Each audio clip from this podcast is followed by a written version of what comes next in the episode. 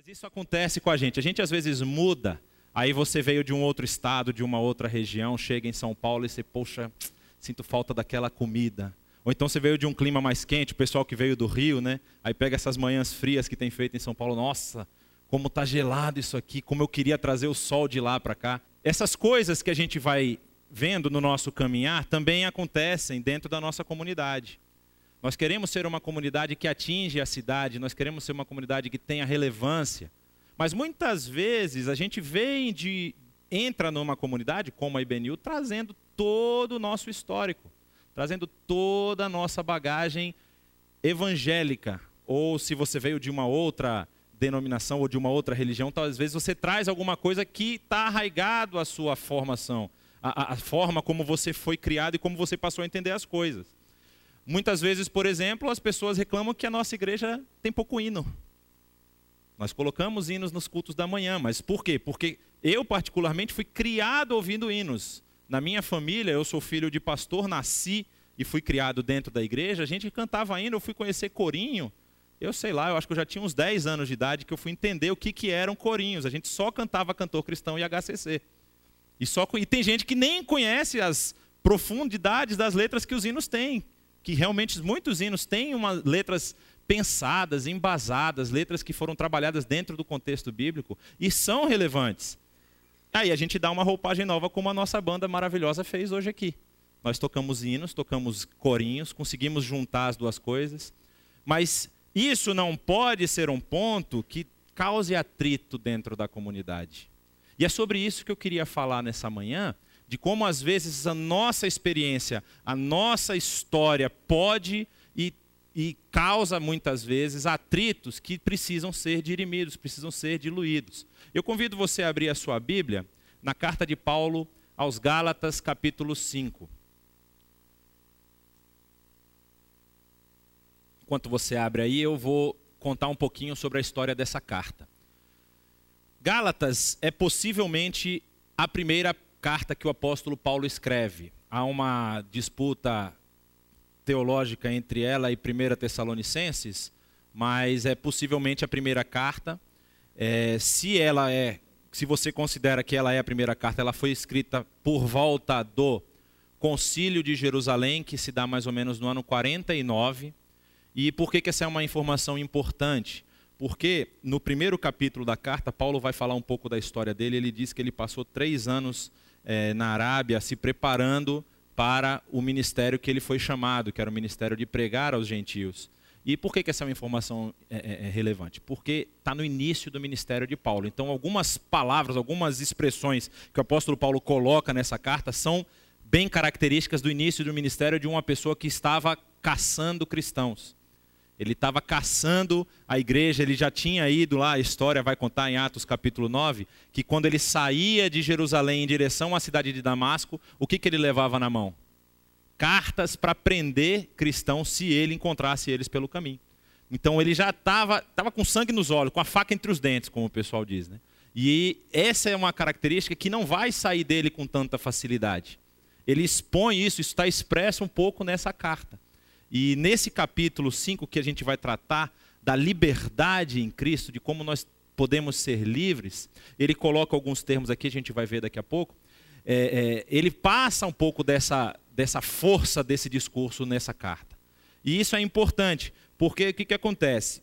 O que, que aconteceu logo depois, ou, ou, na verdade anteriormente a essa carta, se a gente considera esse período da, da, da autoria dele? É, ele estava voltando da primeira viagem missionária. E a primeira viagem missionária é aquela viagem que ele vai ali pela Ásia Menor, o que os romanos chamavam de Ásia Menor, na província da Galácia. Ele passa por Listra, Icônio, Derbe, e depois ele volta por essas cidades e fundou igrejas nessas cidades.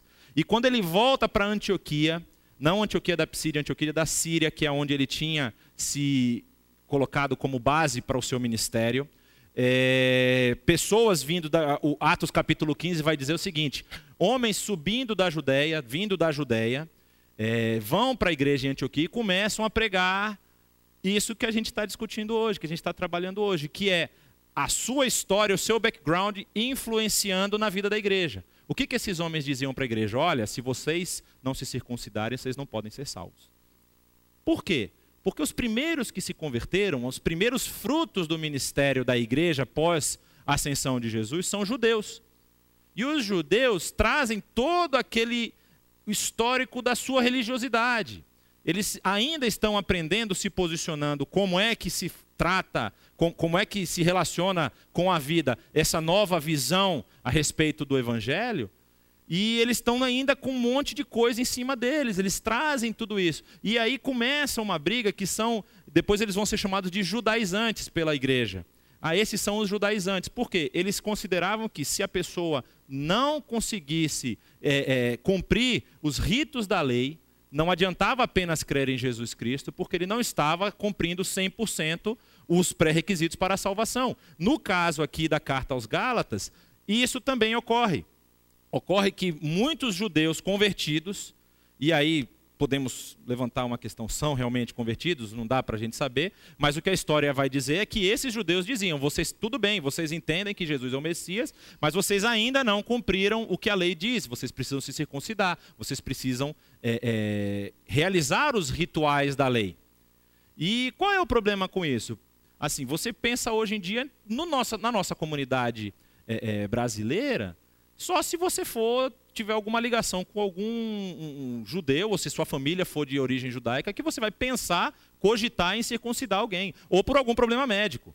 Assim, não é costume da comunidade brasileira, por exemplo, na sociedade americana, isso já é um costume.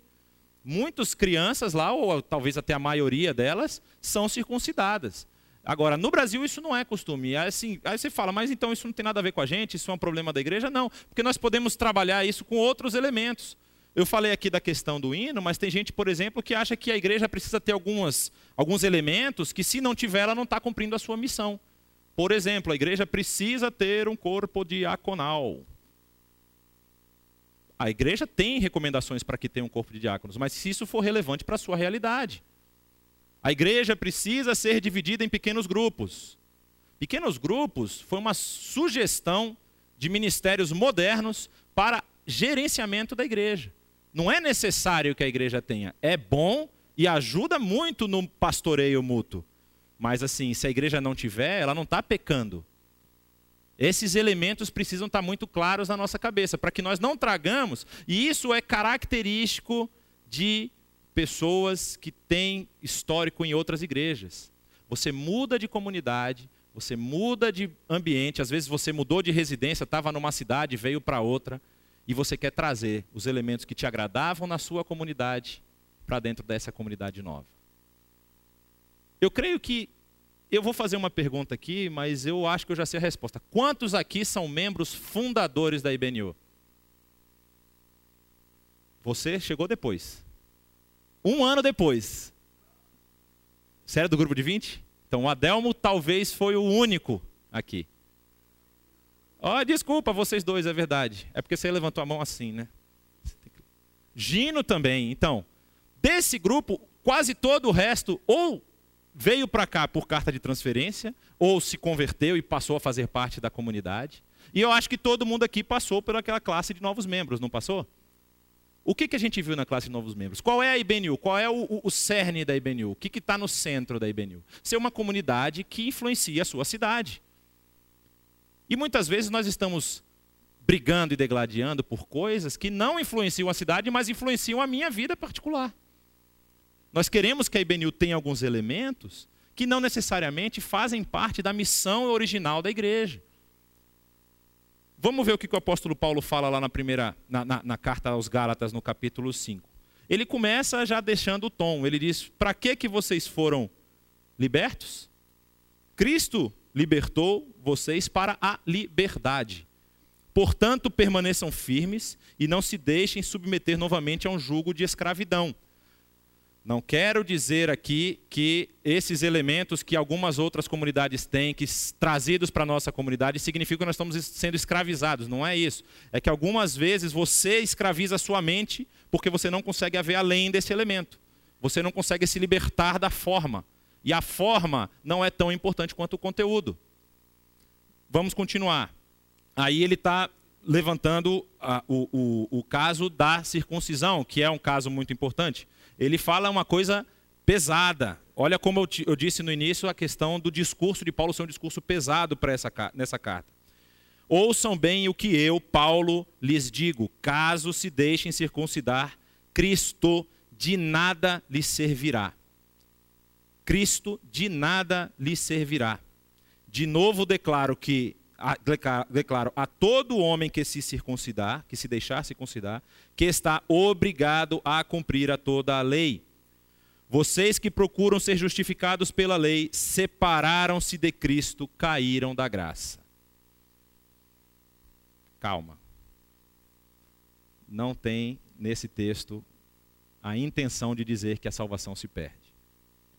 Existe uma matéria dentro da teologia que se chama hermenêutica. E a hermenêutica, ela determina qual a interpretação que você dá dos textos bíblicos. Um deles, por exemplo, é esse. Porque a primeira regra é de que você não pode ler um texto solto. E a segunda regra é que o texto precisa fazer parte de um contexto. Esse texto, junto com o texto de Hebreus capítulo 6, ele trabalha a ideia de que há pessoas dentro da comunidade que estão muito próximas da, da graça. Elas estão experimentando vamos dizer, a, a, as características, as virtudes da graça, mas a graça ainda não foi interiorizada. Elas ainda não assumiram uma postura de um servo de Jesus Cristo. E por conta disso, quando você se deixa vencer por uma questão como essa, aqui há um contraste muito grande entre a graça e a lei. Quando você se deixa vencer pela vontade de executar a lei, você está se afastando da graça. É esse o sentido. Mas não é o sentido de uma pessoa. E, e por que isso é muito importante? O Senhor Jesus ele falou que como é que você conhece a árvore? Pelos frutos que ela dá. Pelos frutos que a árvore dá. E essa é a prova da vida cristã. Se a sua vida cristã já tem dado frutos, isso significa que você é salvo. Porque uma coisa não está desligada da outra. A salvação não é uma ação que eu tomo e aí eu recebi um carimbo, agora eu posso fazer o que quiser a, depois de você receber a salvação, você caminha em direção à santificação e os frutos vão aparecendo. E aqui o que ele está dizendo é justamente isso: tem pessoas no meio de vocês que não entenderam o, o que, que é a salvação, pareciam estar fazendo as coisas corretas, mas quando veio uma provação como essa, que é a da circuncisão, escolheram o caminho da circuncisão. Porque entenderam qual é o grande problema, qual é o grande é, é, é, entrave aqui. A questão, a perspectiva judaizante, a questão da circuncisão, era um discurso das pessoas por uma espiritualidade maior. Então eles falavam: se você não se circuncidar, você não tem a espiritualidade plena. Isso eles falavam para a igreja lá. A gente pode transferir isso para a gente? Então, se a minha igreja não canta hino, ela não está louvando direito. Se a minha igreja não faz ceia uma vez por mês, ela não está seguindo os passos que a igreja tinha que seguir. Se a minha igreja não se reúne em pequenos grupos, nós não estamos compreendendo o evangelho de uma forma plena. E uma coisa é uma coisa, outra coisa é outra coisa. A vida cristã independe do modelo. A vida cristã, ela depende única e exclusivamente da ação que você toma a cada momento. De que caminho você escolhe seguir. Se você não consegue, por exemplo, vir para um culto, vir para uma, para um, uma celebração quando você descobre, ah, o pastor Saião não vai pregar, então eu não vou.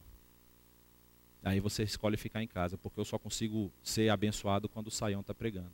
Ah, o pastor Jonas viajou e eu sei que o Saião também não está, quem vai pregar é o Jonatas. E é furada, não vou. Se você não consegue se desvencilhar dessas formas, você precisa tomar cuidado, você precisa abrir o seu olho. E nós vamos ver isso um pouco mais para frente. Ele diz: vocês separaram de Cristo, pois, pois é mediante o Espírito que nós aguardamos pela fé a justiça, que é nossa esperança. Porque em Cristo, Jesus, nem circuncisão nem incircuncisão tem, feito, tem efeito algum, mas sim a fé que atua pelo amor.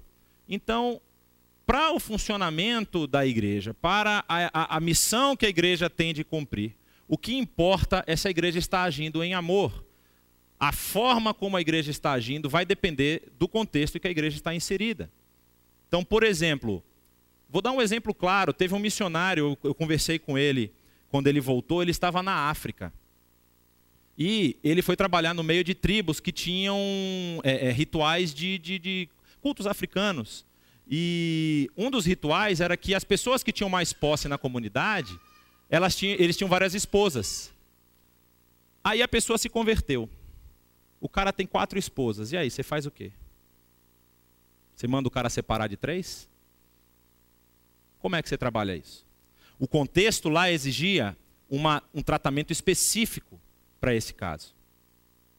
Há casos, por exemplo, dos árabes. Os árabes têm várias esposas. Na Jordânia você pode casar até com quatro também, desde que cada casamento seja igual.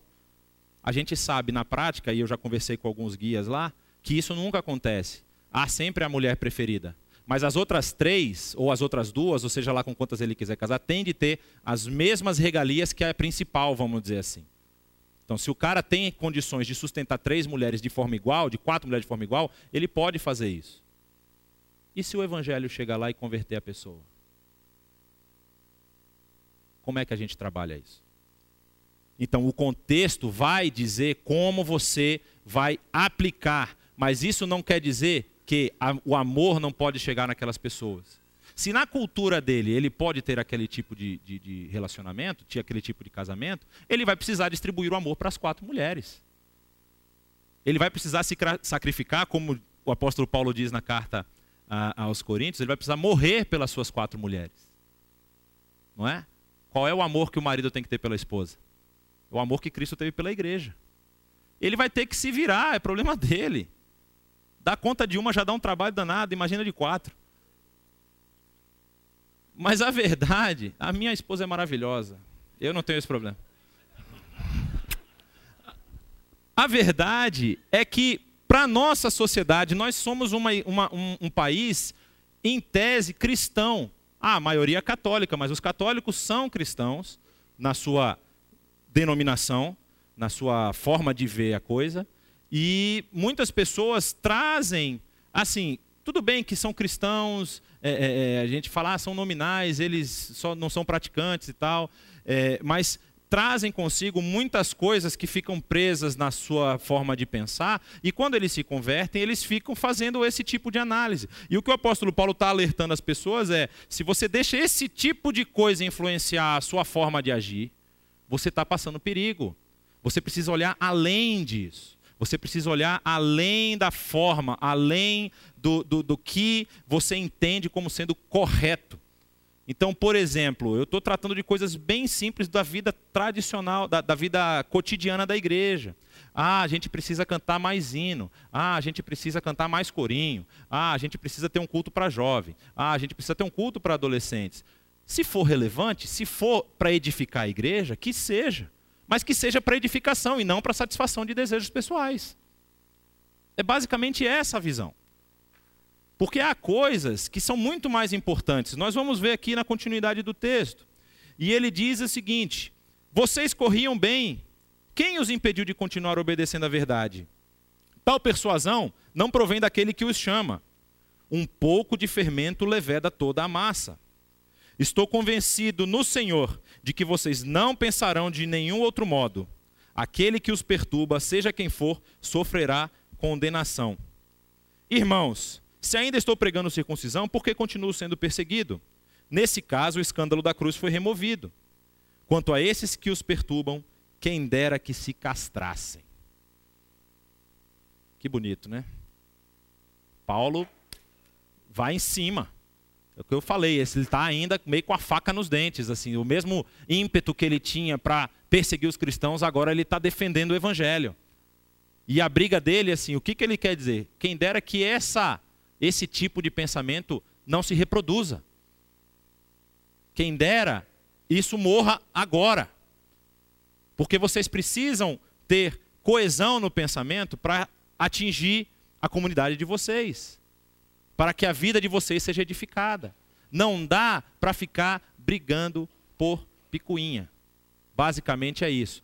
O caso da circuncisão é um caso um pouco maior, porque a circuncisão era a porta de entrada para todo o contexto judaico. E aí, o, o que os judaizantes estavam dizendo, vocês não só que o apóstolo Paulo falou no texto, se vocês se circuncidam, vocês precisam cumprir toda a lei. Mas tem um problema: a lei não salva. A lei não trouxe salvação. Por isso que o primeiro versículo do, do capítulo é: Jesus vos libertou para a liberdade e não para a escravidão. assim, todo o modo de agir e viver do cristão precisa ser repensado. Precisa de mudança. E isso influencia diretamente a vida da igreja. Diretamente como você vai olhar para as atividades da igreja. Você não vai olhar para a atividade da igreja, você não vai olhar para um, um evento, um culto, uma celebração, como algo que vai te satisfazer. Você vai olhar e vai falar: aonde eu posso contribuir? Em que qual o meu papel, qual papel eu posso cumprir dentro da minha comunidade que vá abençoar os outros. Essa é toda a diferença. E ele continua falando: Irmãos, vocês foram chamados para a liberdade, mas não usem a liberdade para dar ocasião à vontade da carne. E aqui nós temos o que ele vai apresentar até o final do capítulo, que é essa guerra, essa batalha entre os desejos da nossa carne, que é o que mais influencia a nossa ação diária, e a vontade do espírito. Ele fala o seguinte: Ao contrário, sirvam-se uns aos outros mediante o amor. Novamente, o amor sendo tratado aqui. É, toda a lei se resume num só mandamento: ame ao seu próximo como a si mesmo.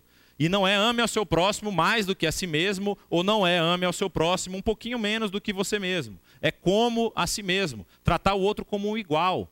Tratar o outro como uma pessoa que é como você, está no mesmo pé de igualdade.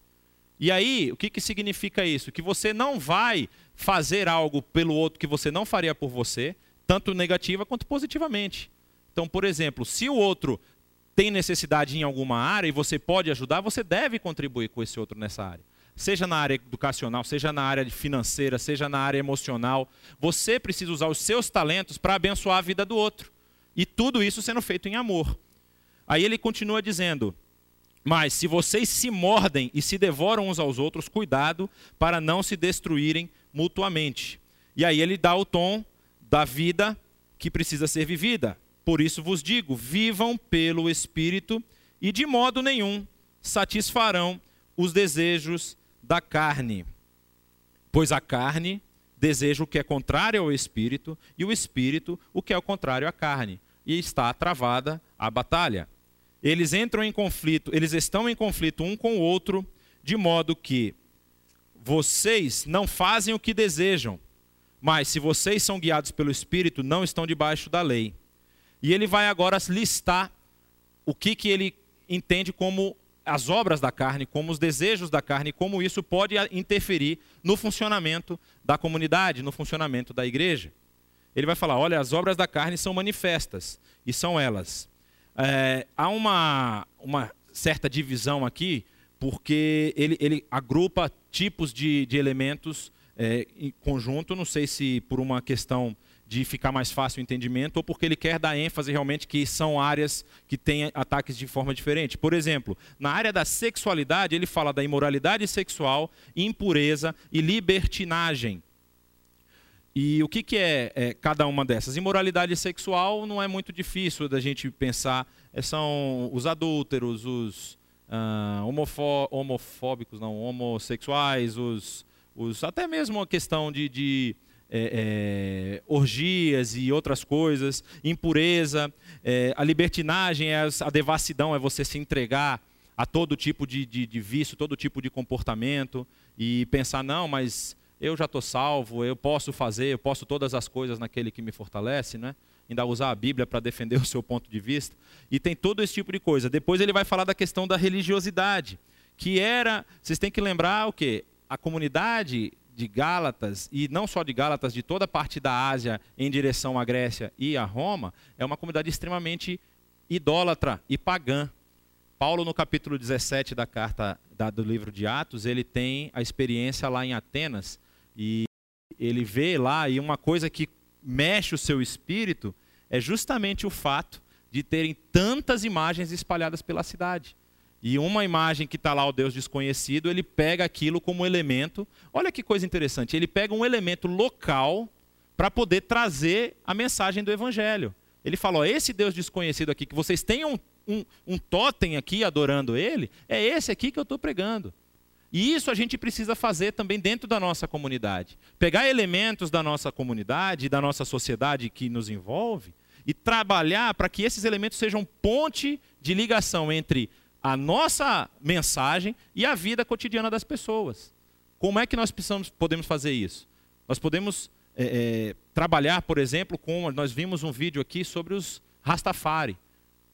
Ah, pô, eu nunca trabalhei com Rastafari, não sei o quê, mas talvez isso não seja para você.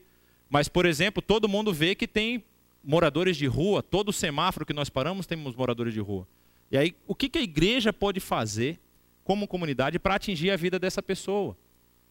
E às vezes a gente está tão interessado em ter as nossas necessidades, que são, aqui como nós falamos, necessidades pulsantes da carne, que nós esquecemos que a nossa função como igreja e como comunidade é atingir a nossa cidade. Aí ele continua dizendo que tem a questão dos relacionamentos, ódio, discórdia, ciúmes, ira, egoísmo, dissensões, facções e inveja. E tudo isso parte do quê? Parte de um ego que precisa ser alimentado. Parte de um desejo em satisfazer as vontades próprias. Quando eu chego numa, numa comunidade e, e, não consigo ver, é, é, além de um supermercado, não consigo ver além de um, um shopping center, onde eu vou executar certas coisas, ou então vou pegar da prateleira aquilo que me serve, tudo bem, vai ter um preço, eu vou pagar um certo preço, mas é, importante é que eu estou sendo satisfeito, a gente não consegue nem formar laços de unidade dentro da comunidade, nem atingir aqueles que estão à nossa volta.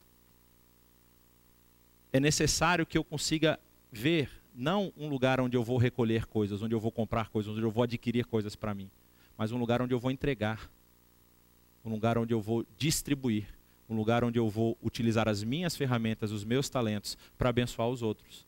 E ele vai continuar dizendo que tem é, é, três aqui que ele, ele, menciona que são contra si próprios, né? embriaguez, as orgias e as coisas semelhantes.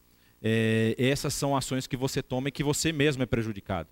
Na carta aos Coríntios, ele vai dizer que quando uma pessoa peca contra outra pessoa, como por exemplo inveja, ódio, a, a calúnia, é, ele peca para fora de si mesmo. Mas quando ele peca com pecados de sexualidade e de embriaguez, aqui no caso está no mesmo patamar, ele está pecando contra si. É o seu próprio corpo que está sofrendo a, a, a ação do pecado. E isso tem uma marca muito forte.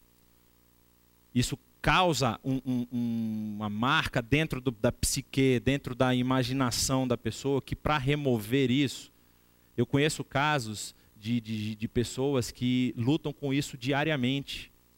Pessoas que estiveram fora, que estiveram no mundo, pessoas que tiveram relacionamentos, inclusive homoafetivos, e que entenderam-se errados e pediram perdão e se libertaram, mas lutam com isso constantemente. E a igreja, aqui na minha visão, a igreja precisa ser a mão que vai ser estendida para essa gente. A igreja precisa ser a mão que vai tirar a pessoa da lama. Óbvio que quem faz toda a obra é Jesus Cristo através do Espírito Santo, mas nós podemos ser instrumentos de crescimento na vida dessas pessoas. E quando nós tratamos de olhar a igreja como um lugar onde eu vou para que as minhas vontades sejam satisfeitas, eu cesso esse tipo de trabalho. Eu não consigo fazer isso caminhar. Aí ele vai depois fazer o contraponto. Nós temos as obras manifestas da carne, mas aí ele vai tratar daquilo que, por muitas vezes, a gente entende como peças individuais, mas na verdade são como uma laranja que tem os seus gomos. É o fruto do Espírito.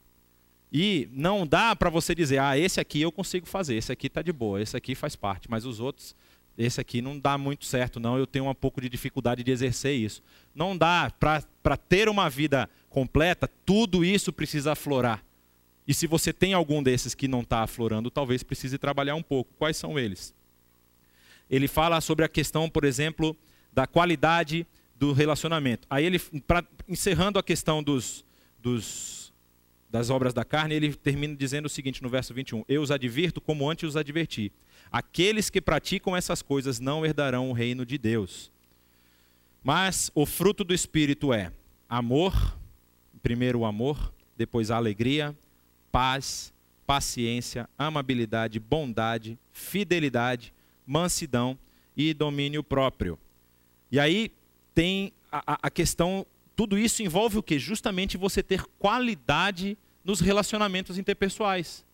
Quando você age com uma ação em amor ou, ou com uma ação voltada de amor para uma outra pessoa, a resposta sempre é positiva.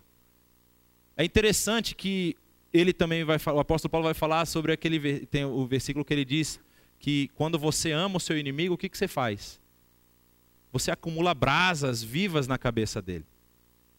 E a pessoa não entende. O amor, ele tem esse poder. Ele tem o poder de transformar os relacionamentos. Mas que tipo de amor? É um amor sacrificial mesmo. O amor que o próprio Senhor Jesus teve quando se entregou na cruz.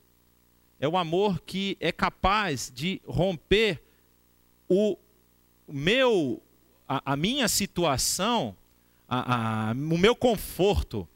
O amor que é capaz de romper o meu conforto para que o outro possa ter um pouco mais de conforto. E aí, continuando, alegria, paz, paciência, amabilidade, bondade, todas essas coisas, elas tratam de curar os relacionamentos. Elas conseguem, inclusive, mesmo que o, o, o, o, rompimento do relacionamento não seja seu, quando você consegue agir dessa forma para as outras pessoas, as outras pessoas começam a olhar isso e falam: Poxa, eu queria ter um pouco mais disso. Eu queria ser um pouco mais amável, eu queria ter mansidão. Eu queria que as pessoas me falassem uma palavra dura e eu conseguisse responder com palavras de, de, de amor, de carinho. Isso precisa ser trabalhado. Como é que isso é trabalhado? Isso é trabalhado à medida que eu consigo entender a coisa mais importante de todas. O que está no verso 24. Os que pertencem a Cristo Jesus, o que, que eles fizeram? Crucificaram a carne com as suas paixões e desejos. Quando eu crucifico a minha carne, quando eu entendo o que, que é a mensagem da cruz, e eu vejo que não importa mais se eu estou sendo satisfeito, mas se a pessoa está sendo satisfeita, eu começo a agir com esses elementos. O fruto começa a aparecer. Eu não mais tomo atitudes e ações que vão me beneficiar. Eu tomo atitudes e ações que vão beneficiar o outro. Aí você pergunta, mas desse jeito eu vou morrer. Desse jeito eu não aguento. Vai chegar uma hora que eu só vou dar fruto, só vou dar fruto, só vou dar fruto e não vou me alimentar. É por isso que a comunidade precisa agir. Porque você vai ser alimentado pelo fruto do outro e não pelo seu próprio. Como nós vimos, o que é o fruto próprio? O fruto próprio que nós conseguimos produzir é o fruto da carne. É o fruto que causa a morte. Agora, se eu consigo produzir frutos pelo Espírito, esse fruto causa a vida. Ele traz a vida. E é interessante que, no, quando ele termina a lista dos frutos do Espírito, tem uma frase aqui que diz o seguinte: Contra essas coisas não há lei. Contra essas coisas não há lei. Você já viu alguém ser preso porque amou? Ou porque alguém falou uma palavra dura e ele foi manso e falou com calma? Não, agora você vai ser preso porque você foi muito manso. Não pode. Não há condenação contra esse tipo de coisa. Esse tipo de coisa quebra qualquer disputa quando você se coloca numa posição não realmente, eu preciso estar aqui para te abençoar. Mesmo que eu não concorde com o que você está dizendo, eu entendo o que você está dizendo e vou tentar compreender a sua forma, o seu ponto de vista. Isso faz toda a diferença. Isso faz toda a diferença no crescimento da comunidade. Isso faz toda a diferença no exemplo que essa comunidade apresenta para as outras pessoas. Quando a comunidade se vê servo um do outro, e ela também automaticamente vai servir a comunidade que a envolve, isso chama atenção. Isso faz com que as pessoas fixem os olhos, mas por que, que lá é tão diferente? Por que, que o pessoal lá é tão alegre? Por que, que o pessoal lá não briga pelos direitos dele na justiça? Por que, que o pessoal lá, quando toma uma fechada no trânsito, não solta um aleluia, glória a Deus. Ou deve soltar, na verdade. A mudança de paradigma, a mudança de foco vai ser externada. E ela vai causar a percepção das, ela vai aguçar, atiçar a percepção das pessoas.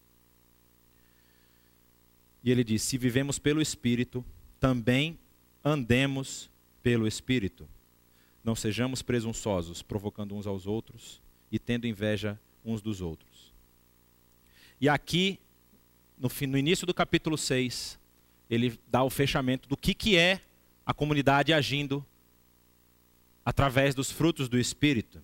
Ele diz: Olha, irmão, se alguém for surpreendido em algum pecado, vocês que são espirituais devem restaurá-lo com mansidão.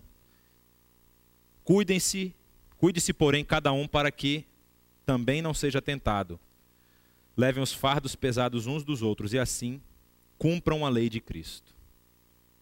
A nossa missão, ela está aí. Através dos frutos do Espírito, nós vamos cumprir essa lei. A lei de sermos servos uns dos outros. A lei de entregarmos nossa vontade, nosso desejo em sacrifício em prol do desejo do outro. Para que o outro seja abençoado através da nossa vida. E se nós temos alguma dessas dificuldades, que nós falamos das manifestações da carne, e nós estamos lutando contra elas e não estamos conseguindo, nós precisamos procurar o auxílio dos irmãos. Nós precisamos procurar apoio. E a igreja precisa estar pronta para, como disse aqui, ajudar com mansidão para que o outro saia disso. Esse é o desejo do meu coração para essa igreja, que essa igreja ela seja um exemplo pelo serviço que ela presta. Pelo serviço que ela presta não só uns com os outros, mas também para a comunidade. Para que pessoas olhem para lá, lá de longe, Benil falem, ah, Benil fez um trabalho muito legal, não sei aonde. Poxa, como é que vocês conseguem fazer isso? Espírito Santo. Não tem outra explicação.